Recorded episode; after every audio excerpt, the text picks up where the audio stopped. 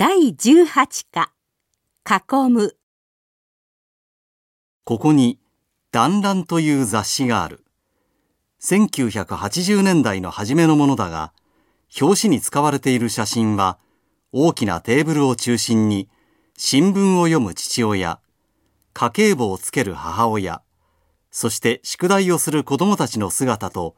団らんを絵に描いたような光景である。その中に、リビングルームに大きなテーブルをという記事があった。大きなテーブルが一つあれば家族の集まる場所ができ、当然会話も多くなり、気持ちも通じ合い、従って家族の結びつきがより強くなるというのである。現に今大きなテーブルが流行っていてよく売れている。だからお宅にもぜひ置くべきです。と強い調子で大きなテーブルを紹介している。もっとも、この雑誌の表紙にあるような光景は、以前はどこの家庭でも目にすることのできる当たり前の光景だった。雑誌の出る少し前までは、一般に家も狭く、大きなテーブルどころか、一人一人が独立した部屋を持つことなどとても考えられなかった。毎日の生活は、居間、食堂、寝室などを兼ねた2、3の部屋で済ませ、そこにはその頃食卓と呼ばれた小さなテーブルが置かれていた。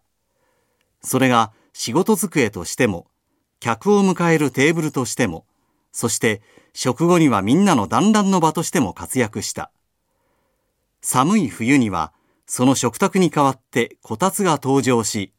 外の寒さにもかかわらず、その柔らかい暖かさが、そこに集まる皆の気持ちまでもほのぼのと温め、和やかにした。この食卓やこたつが家族団らんの場として家族の結びつきを一層強くする役割を果たし、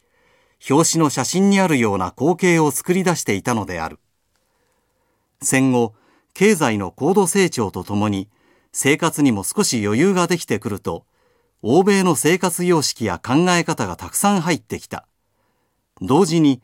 日本は欧米社会と比べ、個人の自立ができていないとの反省から、子供の時から独立した部屋を与え、早くから何でも一人でやる習慣を身につけることが必要だと考えられるようになった。そこで親たちは子供の教育のために自分たちは我慢してもせめて子供たちには個室を与えようとしたのである。ところが、その自立した子供たちが部屋から出てこなくなってしまったのである。子供たちは食事の時以外は与えられた自分の部屋でそれぞれが別々にパソコンゲームに夢中になり、携帯電話で友達と話し、気ままに時間を過ごす。当然コミュニケーションは極端に少なくなり、家族はバラバラに。その結果、いわゆる親子の断絶や家庭内暴力が起きることになる。また、おそらく青少年による犯罪の増加もコミュニケーションをなくした家庭での生活が原因の一つであろうと思われる。20年以上も前に書かれた記事は、団らんのシンボルとして大きなテーブルを紹介するばかりではなく、食卓やこたつをなくした家庭内から、それと一緒に消えてしまった大切なものを取り返す必要があるとも伝えていたようである。